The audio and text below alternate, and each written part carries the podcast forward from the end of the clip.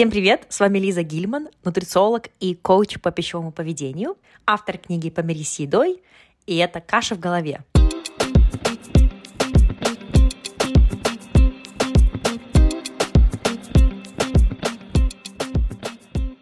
Номер один подкаст о питании, нутрициологии и пищевом поведении.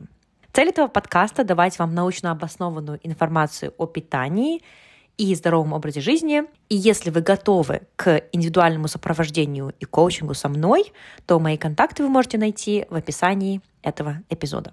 В этом подкасте я часто с вами говорю на темы пищевого поведения, питания, пищевых привычек, о том, как неверная информация о еде, которая сейчас повсеместно и в соцсетях, и в блогах, и в Ютубе, и в Инстаграме, среди людей, у нас очень много а, неверной информации о еде.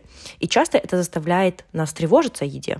И один из способов снижать свою тревожность по отношению к определенным продуктам — это образование, это изучать верную доказательную информацию о еде. И сегодня мы будем говорить про еще одну тему, которая вызывает очень много волнения и, можно даже сказать, страха у людей, включая моих клиентов, кстати. И это тема инсулинной резистентности — я знаю, что в Инстаграме э, очень много вопросов и много путаницы про сахар, глюкозу в крови, про инсулин, про инсулинорезистентность и так далее. И поэтому сегодня мы будем говорить на эту тему, и я хотела бы осветить несколько важных моментов, которые нужно знать и, и владеть верной информацией про сахар и инсулинорезистентность. Но раз уж мы заговорили уже об эмоциональном состоянии, то самое время рассказать вам о партнере этого выпуска, первом и крупнейшем в России сервисе онлайн-психотерапии «Ясно». Лично я очень люблю психотерапию. А, я сама проходила какое-то время психотерапию. И даже в этом подкасте самые мои популярные выпуски — это эпизоды с психологами и психотерапевтами. Когда я сама проходила психотерапию, для меня важно было изучить себя, а, лучше понимать свои ценности, что для меня важно в жизни, понимать свое поведение. И, например, один интересный инсайт для меня а, из терапии это было тот факт, что разные эмоции — это нормально. То есть не только хорошие в кавычках эмоции — это окей. Когда мы испытываем неприятные эмоции, это тоже нормально. И вообще вот концепция нормализации спектра эмоций для меня была большим инсайтом и открытием. Открытием того, что э, принятие того, что злиться нормально, испытывать злость это нормально, испытывать другие э, в кавычках неприятные эмоции это нормально. И важно понимать то, что ты на самом деле чувствуешь и переживаешь, чтобы объективно оценивать себя и все то, что происходит вокруг тебя. И если не понимать свои эмоции, то можно и не понимать свои действия. И что самое главное, то, что поближе познакомиться с собой действительно помогает а, грамотный специалист. Например, психологи из Ясно провели уже около полутора миллиона сессий. За шесть лет сервис продумал свою работу до мелочей. И очень классно, когда комфорт и удобство для клиентов – это главный приоритет компании. У них тщательный отбор психологов. Там работают специалисты с профильным образованием – у них проверенный опыт работы, стаж работы от трех лет, например. И вы знаете, для меня а, важно, когда специалист практикует научно обоснованные методики. Я вам это всегда говорю и в контексте нутрициологии, то, что важно а, распространять научно доказанную информацию, а не какие-то придуманные а, личные методики. И то же самое касается э, психотерапии. В Ясно работают специалисты разных направлений. Чаще всего встречаются психоаналитические и гештальтерапевты. А когнитивно-поведенческих терапевтов у них более 200. Ясно, это удобный современный инструмент, и все проходит онлайн. Очень круто, что в Ясно можно легко поменять специалиста, это тоже, кстати, важно. Если, например, у вас изменился запрос или вы хотите познакомиться с несколькими психологами, прежде чем начать постоянную терапию с кем-то одним, хорошо, можно попробовать э, разных специалистов. В Ясно можно найти специалиста под любой запрос. Понимание себя и окружающих, научиться лучше опираться на себя и доверять себе. И это то, в чем мне лично терапия помогла. Помогает подружиться с собой. И в питании это, кстати, тоже очень важно, потому что от этого будут исходить другие пищевые привычки и пищевое поведение. Всем слушателям «Каша в голове» Ясно дарит скидку 20% на первую сессию по промокоду КАША на латинице K-A-S-H-A. Каша. Чтобы использовать промокод, нужно ввести его при регистрации на платформе. Ссылка и промокод находятся в описании этого эпизода. Итак, переходим к инсулинорезистентности. К инсулину, к сахару, глюкозе. Все эти термины мы сегодня разберем. И я надеюсь, что к концу этого подкаста у вас будет немного лучше понимание вообще, что происходит, что это за гормон, чем он занимается в нашем организме, какую роль играет. И самое главное, у вас, я надеюсь, прояснится немножко понимание про то, насколько нам нужно мониторить глюкозу, потому что сейчас становятся популярны такие так называемые э, continuous glucose monitors, то есть это непрерывные мониторы уровня глюкозы. И я хочу, чтобы вы владели информацией, потому что вы будете видеть и читать и слышать разную информацию про эти аспекты. А мы хотим, чтобы мы владели доказательной, надежной и не пугающей информацией. Почему я могу говорить на эту тему вообще? Если вы давно слушаете подкаст, то, возможно, вы знаете, что я почти три года а, проработала в британском Минздраве на национальной программе по предотвращению диабета второго типа. Что это значит? Это значит то, что как нутрициолог, как health coach я работала на программе, где я коучила, преподавала и помогала людям менять их пищевые привычки. И это были конкретные люди, у которых высокий риск развития диабета второго типа. И у них был преддиабет. Про, про преддиабет я тоже немножко расскажу, что это такое. И преддиабет, по сути, это э, риск развития диабета, то есть когда сахар или глюкоза в крови уже повышены, но не настолько сильно, чтобы диагностировать диабет второго типа. Так вот, когда я работала на этой программе по предотвращению диабета, я проходила тренинг именно по какие модификации образа жизни нужны, какие помогают. И поэтому я считаю, что я нутрициолог, который владеет информацией, в частности, про преддиабет и про регуляцию сахара в крови, для того, чтобы снижать риск диабета. Давайте начнем с того вообще, что такое инсулин.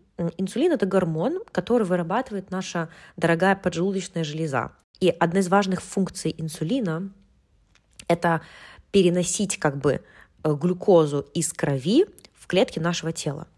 Когда я работала на этой программе, то нас учили объяснять таким образом. Представьте, что инсулин — это ключ, который может открыть двери. И представьте, что инсулин открывает двери клеток тела. То есть мы состоим из огромного количества клеток, я точно вам не скажу э, сколько, но это триллионы клеток в нашем организме. И эти клетки нуждаются в энергии. И эту энергию они получают из глюкозы. Поэтому глюкоза — это очень важный нутриент. Это сахар, это простой сахар, это моносахарид, который очень важен для того, чтобы наши клетки функционировали нормально, у них была энергия, для того, чтобы мы могли заниматься спортом, думать и вообще жить. И поджелудочная железа – это тот орган, который вырабатывает инсулин. В частности, есть так называемые бета-клетки – в поджелудочной железе, который вырабатывает э, инсулин. И инсулин, опять же, да, работает как ключ. То есть, если у нас нет ключа, если у нас нет, у нас нет инсулина, то каким образом глюкоза сможет попасть из крови в клетки? А как вообще глюкоза попадает в кровь? Мы едим еду, да, мы перевариваем, то есть из, из пищеварительной системы глюкоза попадает в кровоток. Кровоток мы представляем как такая река, Э, которая переносит э, нутриенты по организму. И в этой реке, в кавычках, то есть в крови, также путешествует глюкоза. И для того, чтобы глюкоза теперь из крови попала в клетки, нам нужен вот этот вот ключ. То есть ключ открыть, открыть двери клеток. Так вот, инсулин и является этим ключом. И если у нас нет ключа, например, диабет первого типа, это когда э, поджелудочная железа не вырабатывает этот инсулин. То есть она не вырабатывает это, эти ключи. И когда нету ключей, то каким образом мы можем открыть двери? Именно поэтому, когда есть э, у человека диабет первого типа именно, то тогда нужен внешний источник инсулина. Поэтому, например, э, диабетики первого типа используют инъекции, да, то есть потому что их поджелудочная железа не дает, не вырабатывает этот инсулин. С диабетом второго типа история другая. Инсулин вырабатывается, но эти бета-клетки не делают эту работу правильно, и поэтому э, не вырабатывается адекватное количество инсулина. Диабет второго типа – это заболевание, при котором глюкоза в крови находится на слишком э, повышенном уровне повышенная глюкоза в крови. То есть, когда, например, вы можете делать анализ крови, и если у вас повышена глюкоза, то вам врач может сказать, окей, у вас тут завышена глюкоза, завышенный сахар, можно еще сказать. Правильно говорить глюкоза, не сахар, потому что глюкоза – это тип сахара, а у нас есть разные сахара. Вот, поэтому мы, мы правильно говорить завышенная глюкоза в крови, нежели завышенный сахар. И два основных дефекта или две основных проблемы в диабете второго типа – это первое – дисфункция бета-клеток, то есть когда бета-клетки – это тип клеток в поджелудочной железе, которые, они не вырабатывают достаточно инсулина, да, не, не, не вырабатывают достаточно этих ключей. И второй аспект или второй дефект – это инсулинрезистентность. Это то состояние, когда инсулин, который вырабатывается, не делает свою работу так эффективно, как должен. Диабет второго типа диагностируется, когда у нас глюкоза натощак повышена. Здесь в разных странах будут немножко разные критерии. Но, например, вот в UK, когда глюкоза натощак выше, чем 7 миллимоль на литр, это считается э, высокий сахар. Есть два основных теста. Это глюкоза натощак и также гликированный гемоглобин. Гликированный гемоглобин, а, он показывает более усредненный показатель за более длительный промежуток времени. Вот когда я работала на этой программе по диабету, мы измеряли в основном гликированный гемоглобин, нежели глюкозу натощак, потому что гликированный гемоглобин показывает нам средний показатель сахара за последние три месяца. Почему это происходит? Потому что наши кровяные клетки, эритроциты, у них, они обычно, одна клетка живет где-то э, три месяца. И состояние преддиабета – это очень важный такой период, когда можно сделать э, модификации в образе жизни, в питании и снизить сахар для того, чтобы не, не допустить диабета второго типа. Потому что очень важный момент, ребята, чем раньше и чем быстрее вы сможете состояние преддиабета вернуть в нормальное, тем лучше, тем, тем ниже риск диабета. Здесь состояние преддиабета, насколько оно длинное, тоже важно. Чем короче, тем лучше. Это не значит, что нужно обязательно сейчас бежать и всем тестироваться.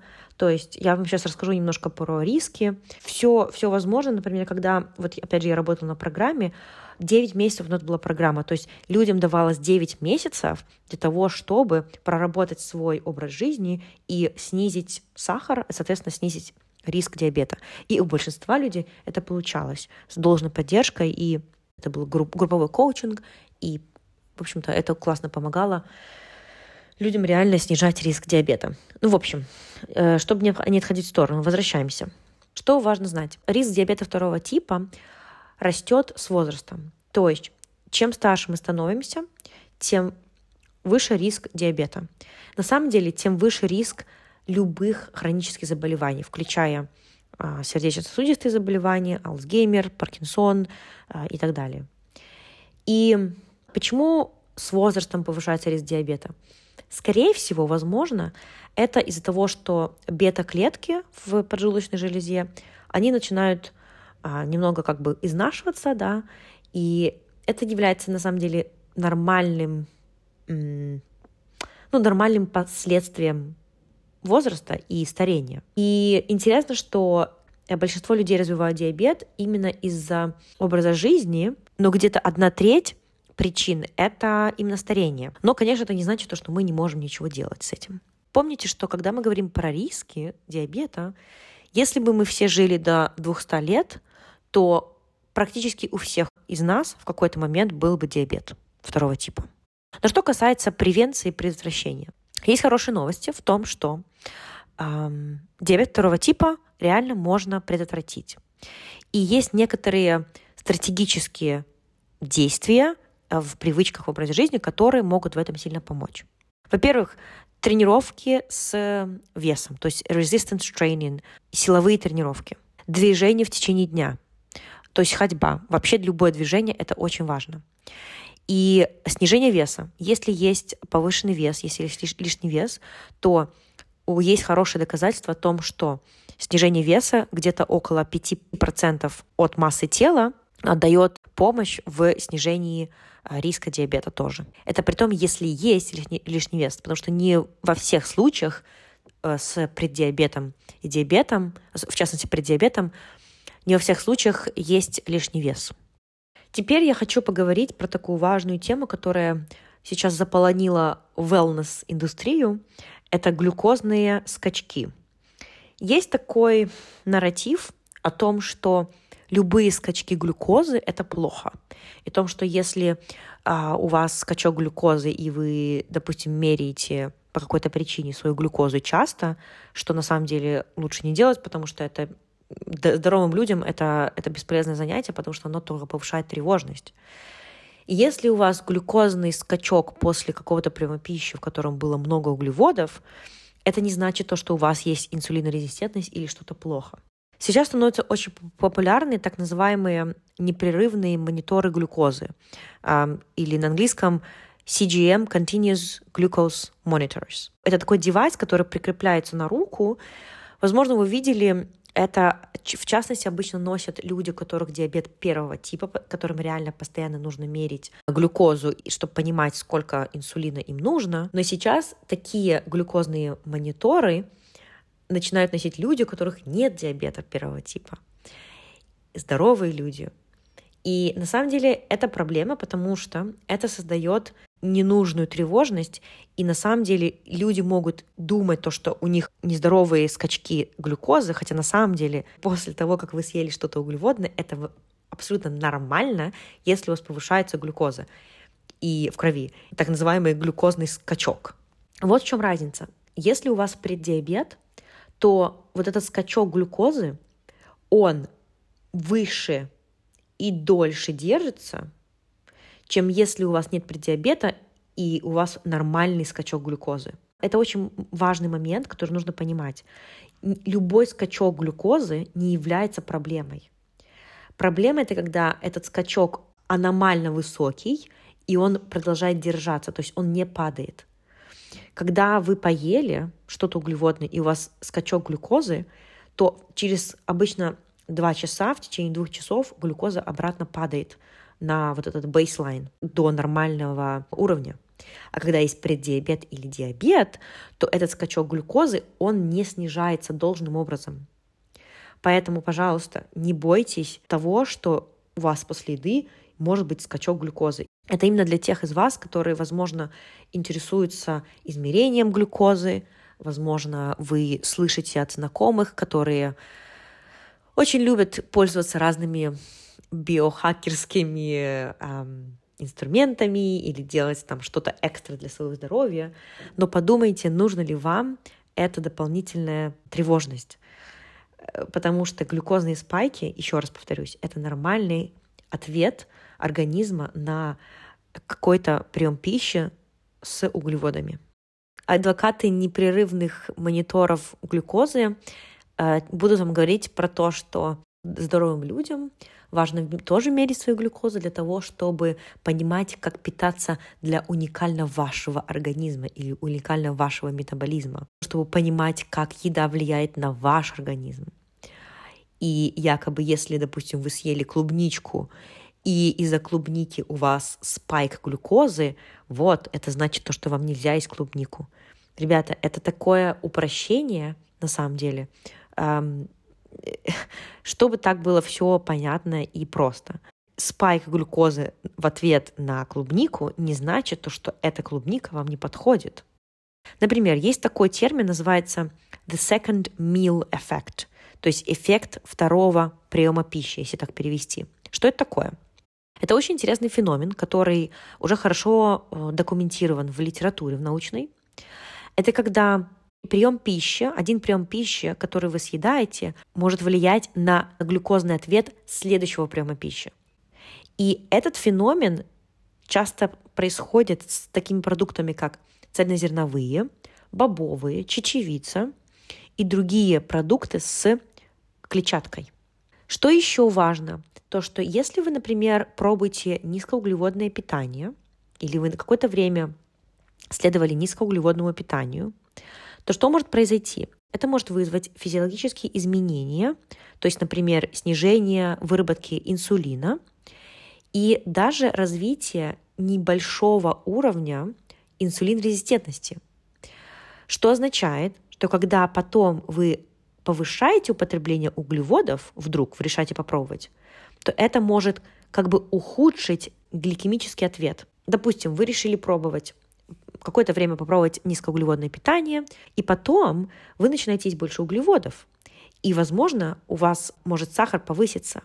Но это не потому, что углеводы это плохо. Это потому, что какое-то время вы не ели много углеводов, и как бы ваш организм немножко, ну, скажем так, по-простому, немножко отвык, то есть он не тренировался, он не практиковал вот эту выработку а, инсулина.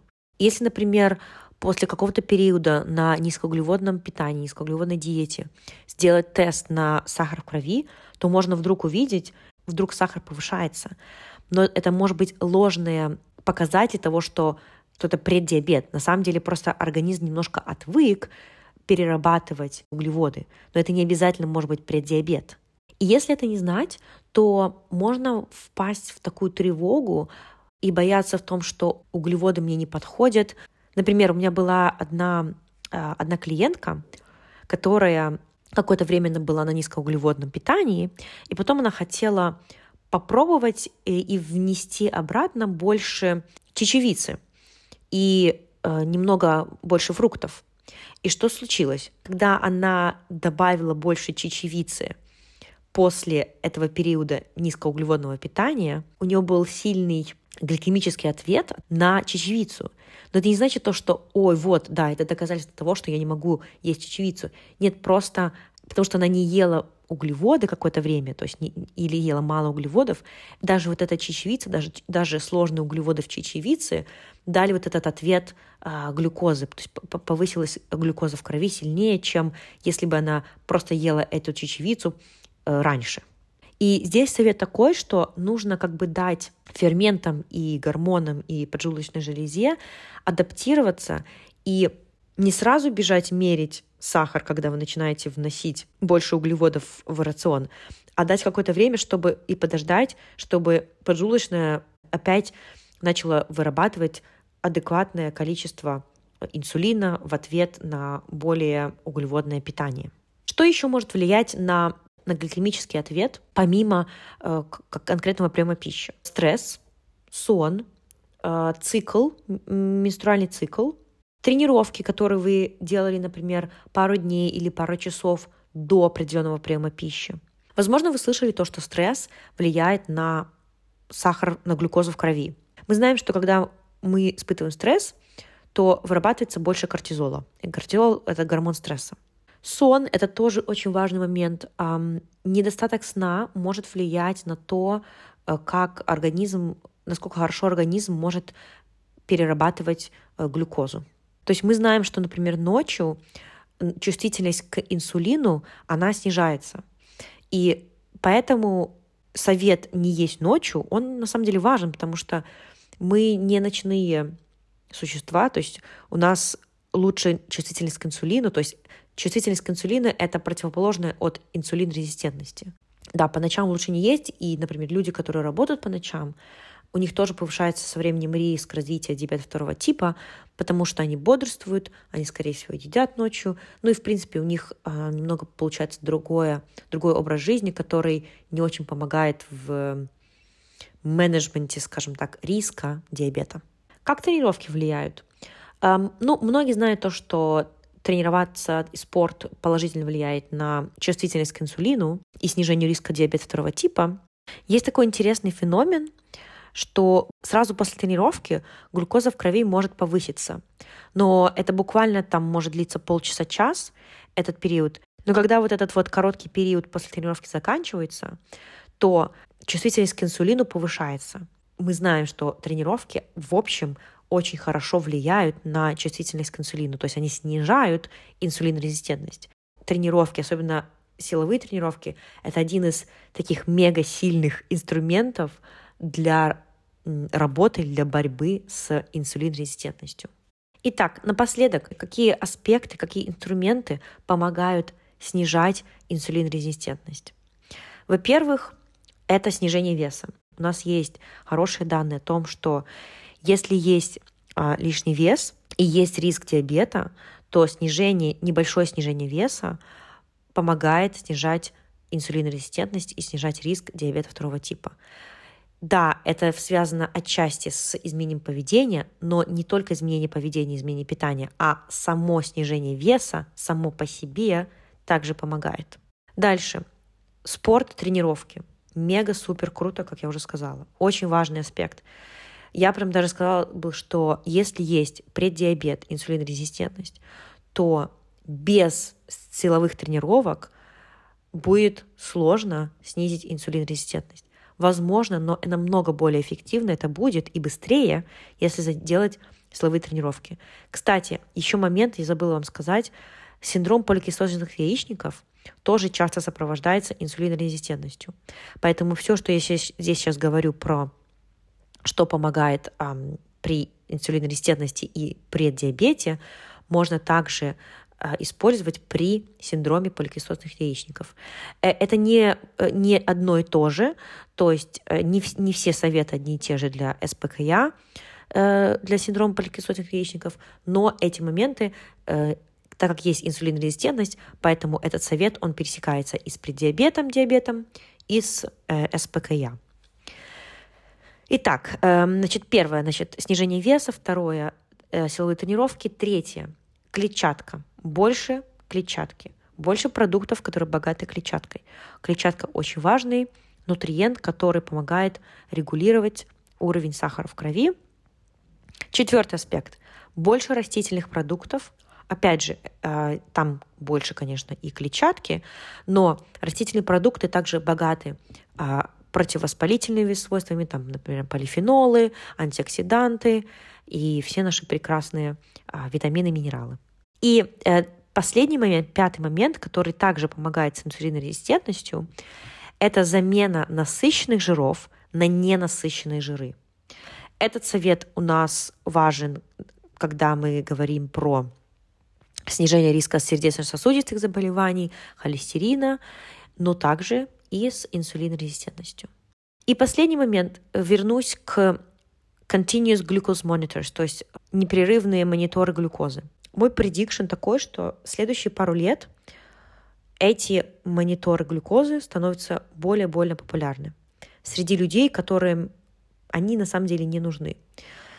И я хочу вам сказать, что взвешивайте все за против. Если вы немного тревожитесь, если, вам, если у вас есть склонность тревожиться о своем здоровье, о своем питании, если у вас за плечами расстройство пищевого поведения или нарушение пищевого поведения, то я бы очень аккуратно э, принимала решение по поводу этих мониторов глюкозы.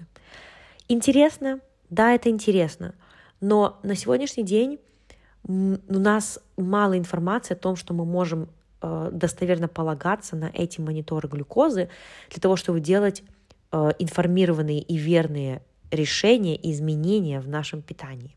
Маловероятно, что э, совет, который будет вам давать, даваться на базе этого непрерывного монитора глюкозы, как-то будет существенно влиять и положительно влиять на ваше питание и образ жизни.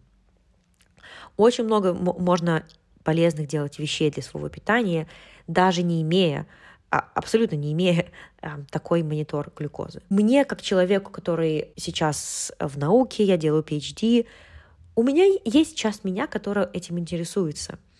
И было бы любопытно какое-то время там понаблюдать. Я понимаю, насколько это еще не хорошо доказанный инструмент и насколько у него есть limitations, то есть ограничения, и насколько он может давать мне ложную информацию, то есть информацию, которая не будет мне помогать делать информированные изменения в моем, в моем питании. Поэтому я на сегодняшний день не буду этим пользоваться. Пока что это хайп. А, вот.